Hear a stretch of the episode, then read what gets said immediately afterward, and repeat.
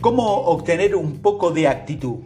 Si eres un emprendedor exitoso, has estado en el negocio por lo menos más de 10 años o todavía estás en ese proceso y probablemente no te sorprenderá la idea de que comenzar un negocio ganador se trata más de tu actitud que de cualquier otra cosa. Hay que estar conectado de cierta manera para ser emprendedor. Debes tener tolerancia al riesgo esto se debe a que no hay nada simple, seguro o fácil al lanzar una empresa. Tienes que ser un obsesivo.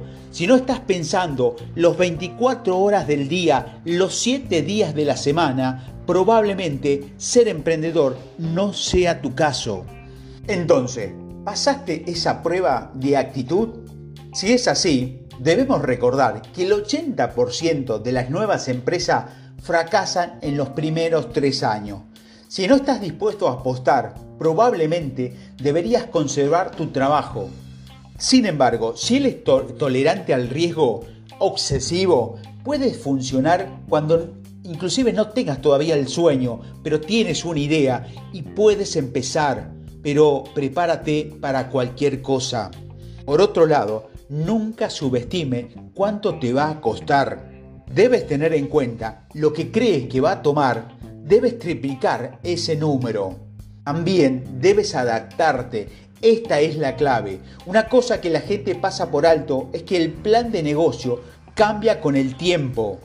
La mayoría de las empresas que han empezado eh, generalmente comienzan con una idea, pero terminaron con algo completamente diferente.